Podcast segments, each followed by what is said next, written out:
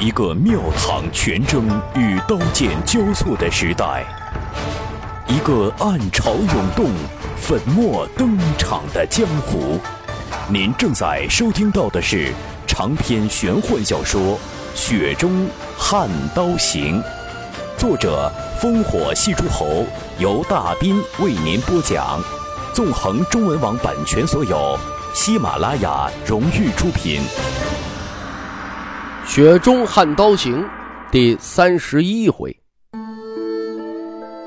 北凉，徐子王旗在风中猎猎作响，旗下大柱国徐骁策马缓行，身边只有一位英俊男子，面如冠玉，书生意气，却身披戎装，不配刀剑，只是空手，腰间系着一条羊脂玉的腰扣，卓而不缺。其余数位北凉赫赫骁将都要拉开落后一大段距离。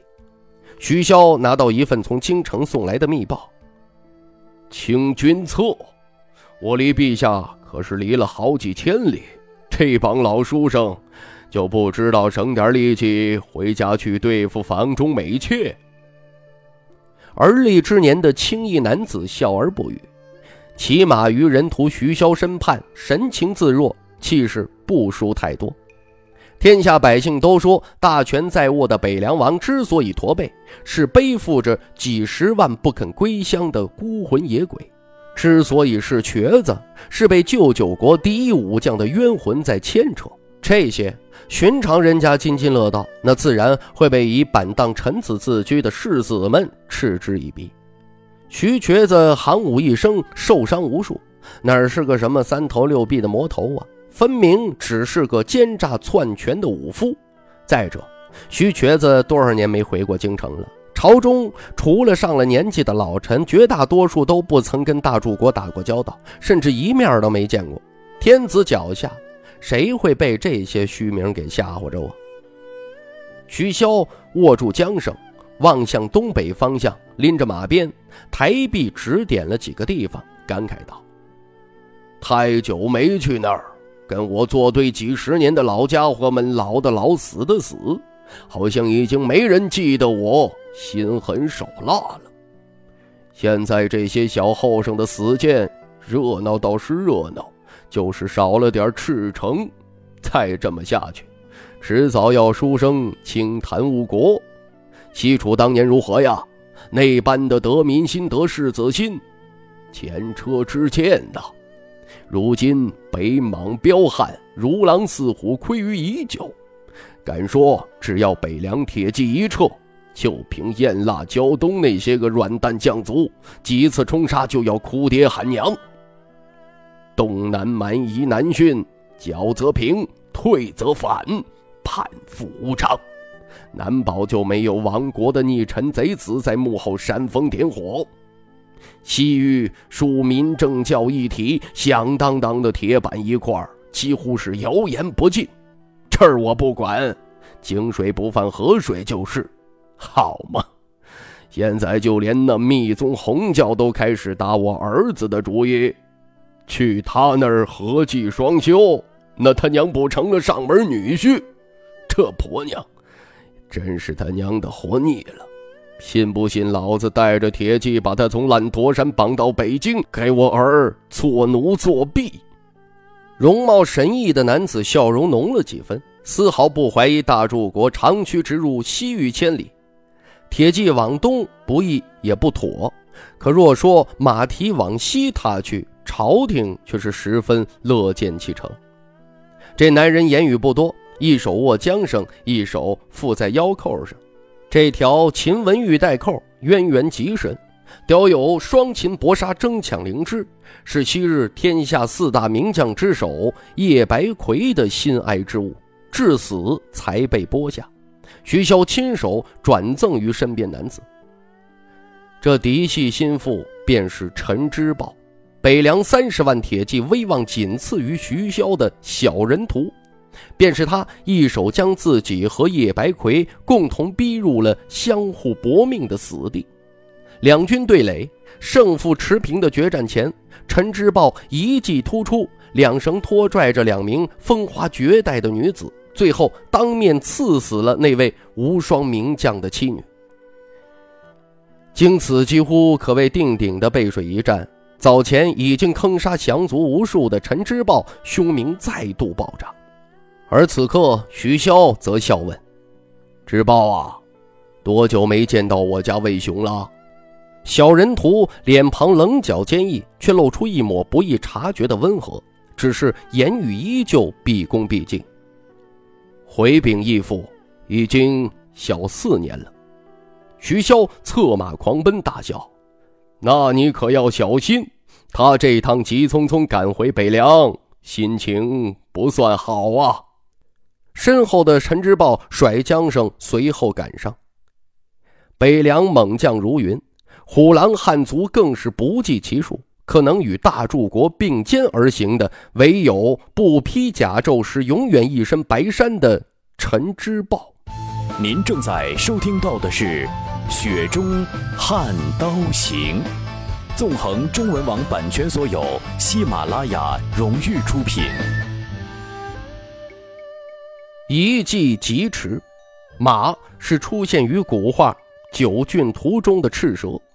连相马高人都不觉得这种灵性非凡的骏马真的存在。赤蛇在古书上是龙王化人后的陆地坐骑，额高九尺，毛全如鳞。最玄妙的在于马鼻蛰伏有一对通红的小蛇，马死而出，再觅新主。赤蛇马背上坐着一位相貌平平的青衫女子，腰间挎一柄古剑，朴实无华。骏马过于速度奔雷，以至于尘土飞扬如一线。他已经能遥遥看到城头，城中更是尘嚣四起。北凉半营三百余铁骑悬刀持弩倾巢而出，在闹市冲杀而过，气势惊人。兵分两路，围住了两座不起眼的客栈。当年北凉王徐骁马踏江湖，与以往国战有所不同。每一铁骑标配便是如今凤字营的一身装备，披轻甲方便下马步战。除了臂力惊人的将校可提陌刀，其余皆挎制式的良刀，弓弩手背剑两筒四十余根。若是单打独斗，除了百战成名的北凉武将和一些出身绿林草莽或者江湖宗派的汉族，都无法跟江湖门派里的人物对敌。可当北凉铁骑聚集超过一百人，战场上死人堆里边磨砺出来的配合威力便凸显出来。尤其是一整营铁骑或策马或持弩有序推进，少有敌手能催其锋芒。何况人屠徐骁麾下从来不缺身手与人品截然相反的鹰犬走狗，这批人杀起同根生的江湖人士，比北凉铁骑更为得心应手。一颗头颅便是金十两或者几十两，更有甚者，一些门派领袖一颗头颅可价值千金，加上附赠秘籍数本，事成还有公爵在身，谁不杀红眼呢？反正好的羊毛都长在肥羊身上。徐骁最擅长用望梅止渴的法子驱人卖命，那一场在江湖上燃起的滚滚硝烟，简直是一场三百年不遇的浩劫。要不然，徐凤年能被如同过江之亲的仇家给惦记？兴许是江湖侠士们觉得杀徐骁难如登天，而去杀两个小闺女又有点跌份儿。杀徐龙象的痴儿也不算是好汉，于是便一股脑的把刀尖矛头都对准了无辜可怜的世子殿下。也不是所有背负血海深仇的江湖豪侠都愿意去北凉王府飞蛾扑火。这么多年呢，一波接一波，都他娘的有去无回。报仇是顶天的大事可命都没了，你还咋整啊？能熬出一身本事去叫板北凉王徐骁的角色，哪个是蠢货呀？如今更有稳密的传言说，那纨绔世子是个阴损至极的王八蛋，不知哪天呢，趴花魁的肚皮上给趴出了一个先开门再放狗咬人的歹毒点子，这就让他们更加捶足顿胸了。这世子虽说是半点都不懂经世济民的草包一个，可害人的本事却跟人屠徐骁学了不少，真真切切的是该杀该死。此时被认为该杀该死的世子殿下和小姑娘一起来到离其中一间客栈很远的街道，徐凤年在路边铺子上要了两串糖葫芦，别奢望出门极少亲自携带银两的世子殿下会付账。这小姑娘看到徐凤年拿了糖葫芦就走，却没被追债，更没被打，十分佩服。没办法呀，即使见识到了北凉王府的气派，小姑娘始终没办法把乞丐徐凤年跟世子殿下联系在一起。在她看来，徐凤年还是那个面黄肌瘦的时候更顺眼些，与他坐在河畔柳树上扎这枝条头环更有趣些，给他撑腰一起与那村妇骂战更过瘾些。这世子殿下有什么好啊？一个身无分文的徐凤年就够了。小姑娘伸出舌头舔着一颗糖葫芦，很忧郁地思量着。徐凤年说过：“少女情怀总是诗，所以她这个年纪怎么忧郁，怎么忧伤啊，那都会好看。等以后变成了少妇，那就完蛋了啊！”徐凤年当时说呢：“说少妇的情怀总是诗，这诗，这是湿润的诗啊。”他他他有点不太明白，可知道啊，这肯定不是什么好事他每次坏笑都要有人遭殃，遭殃次数最多的老黄上哪儿去了？他想了想，但是还是没问。徐凤年咯吱咯吱地咬着糖葫芦，听着远处阴冷的弓弩嗖嗖声，以及跟着响起的哀嚎，心情不错。他不担心吓到身旁这个死缠烂打要一同出门的小姑娘。以前和老黄一起千辛万苦下套子逮住了一头小野猪，起先的徐凤年没摸到窍门，加上下刀不够爽利，皮糙肉厚的野猪挨了几下都没死，他实在看不过去了。小姑娘拿过刀上去刷刷刷几刀就给这头野猪啊就给捅杀了，立刻那就死的不能再死了。难怪他说要做女侠，而不是那些个笑不露齿的大家闺秀了。徐凤年喜欢她。就像喜欢自己的妹妹，所以他跟王府里任何人都是不一样的。老黄生前恐怕也就只有他这么一个谈得来的朋友知己了。右腰悬挂绣东的徐凤年停下咬糖葫芦的动作，盯住前方巷弄拐角的一对年轻男女。小姑娘抬头看到徐凤年又在坏笑，她只是扯了扯他的袖子，很聪明的，她没出声。徐凤年眨了眨眼睛，对小姑娘摇摇头，然后独自前行。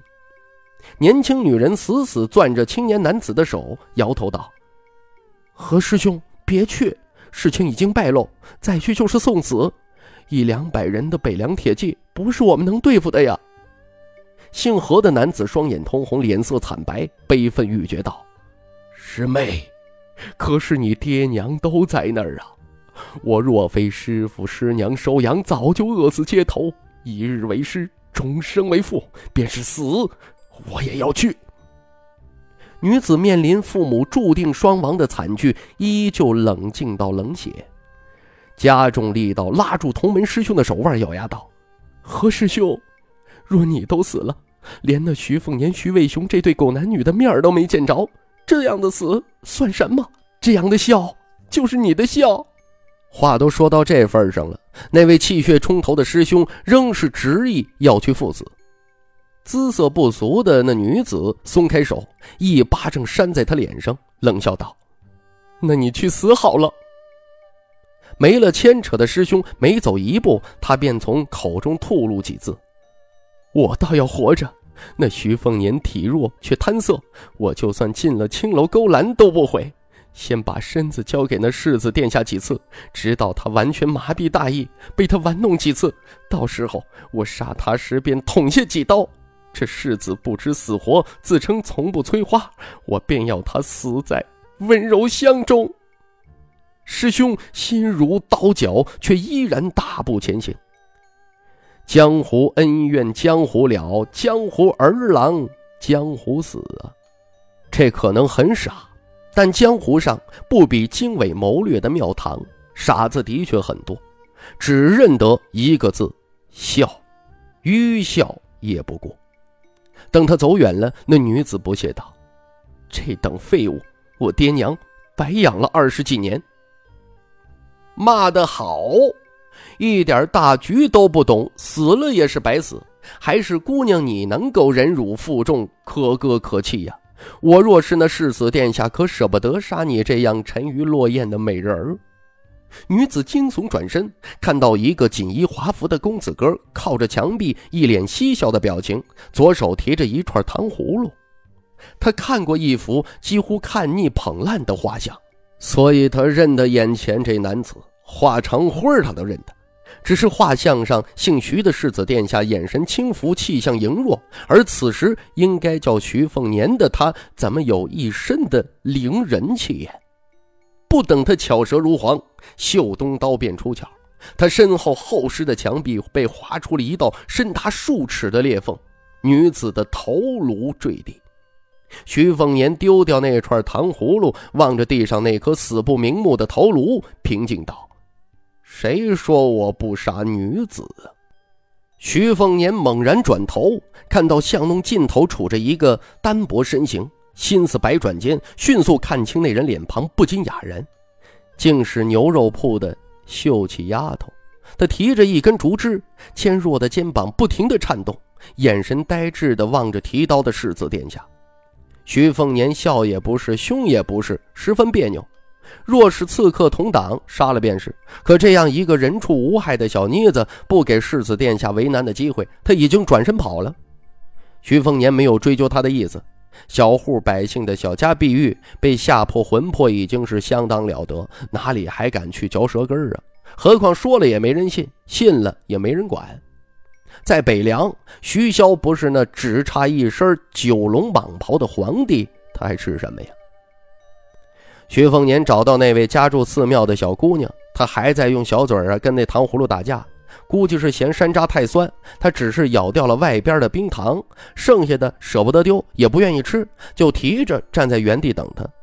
徐凤年很不客气地拿过山楂，几下功夫便下了肚子，拉着小姑娘来到了三条街外的牛肉铺，要了三份酱肉。店老板依然殷勤，可徐凤年呢，却没见到那个姓名约莫是叫做贾佳佳的竹枝闺女。回梁王府的时候，徐凤年笑道。你回家前，我给你看样东西。东西小姑娘好奇道：“啥样？”徐凤年柔声道：“天机不可泄露。”小姑娘撇嘴：“我爹说天机都是骗人的。”徐凤年不以为意，带她回到府上，先去了梧桐院。一进院子，他便拍了拍手掌。一听见掌声，红薯绿以黄瓜在内的大小丫鬟都停下手上的活计，一股脑儿的出楼。堆在院中，莺莺燕燕，欢声笑语，个个是面露期待。小姑娘虽说见过了红薯姐姐，可一下子领不丁冒出这么多美人姐姐，还是有些眼花缭乱。她只听见徐凤年说了一句：“规矩照旧，去吧。明天差不多就这时候去山顶。”姐姐们轰然大笑，喜上眉梢，分散离去。徐凤年把蒙在鼓里的小姑娘送回住处后，独自走往一座楚蜀低头乐坊。这是一栋五楼建筑，坊内钟鼓琴瑟磬竽应有尽有，大乐师、大乐官十余人，小师、中师、庆师、生师一百六十余人，歌女舞姬更是为数众多。这些人都是由世子殿下白养着，整个梁地除了他，没谁能养得起这么一座乐坊。一楼摆放有一套大型编钟群，多达八组六十五枚，钟架高两米半，分三层悬挂，呈曲尺状排列，气势宏伟。最大一只永钟等人高，将近五百斤。所谓荣华富贵极点的钟鸣鼎食，钟鸣便是在此。黎阳王朝遵循古礼，天子八亿，王公六，诸侯四，士二亿。因此，北凉王府五队可有六亿四十八位。徐凤年不务正业，曾相当一段时间痴迷于礼乐，最钟情的便是大雅楚乐。世子殿下能将梁地大小花魁玩了个遍，可不是只靠砸银两的伎俩。钟是众乐之首。徐凤年轻敲永钟试音，皱了皱眉头。王府编钟的铸工出神入化，造型浑厚、薄厚得当，音域宽广。只是一年他也用不上几次，难免在悬空转调时有些偏差。这个编钟群六十多枚钟，一半出自他和徐渭雄之手，对钟声质感最有灵犀。若说要徐凤年游手好闲，那肯定不冤枉这位出身一等王侯门第的世子殿下。造钟这种活，可比牵恶狗、携着恶奴上街调戏良家，那可更要耗时耗神呢。以后难道真的要去做中将？不光是编钟，徐凤年对声也有研究。跟着无所不通的二姐，将十三、十七黄改良到了二十四、三十六，如雏凤清明一般。徐凤年弯腰伸指弹钟，钟声悠扬浑厚。等声响弱去，轻声道：“出来吧。”一箭双雕。楼上走下来，一天都待在上边吹鱼的于幼薇。冬至以后，本就是个黄钟绿弦阴郁的好日子。他披着一身雪白狐裘，不染尘埃，是亭亭玉立。门外走进小李子姑娘，她一直蹑手蹑脚，偷跟着世子殿下来到要楚月、蜀月祈福守的月房。她勉强能算是邻家女初长成的清新模样，可在美碧如云的北凉王府，实在是不出彩儿。仅是那些被世子殿下当玩物豢养起来的舞女歌姬，便能把她比下去。所幸小姑娘还没到自觉投入争风吃醋的年龄，光想着做那逍遥江湖的女侠，懵懵懂懂，哪里知道争芳斗艳？听众朋友，《雪中悍刀行》纵横中文网版权所有，喜马拉雅独家出品，作者烽火戏诸侯，由大斌为您播讲。更多内容，请登录喜马拉雅电台或添加“大兵小说”微信公众平台 “dbxd 九八一”。雪中悍刀行，今天为您播讲到这儿，感谢您的收听。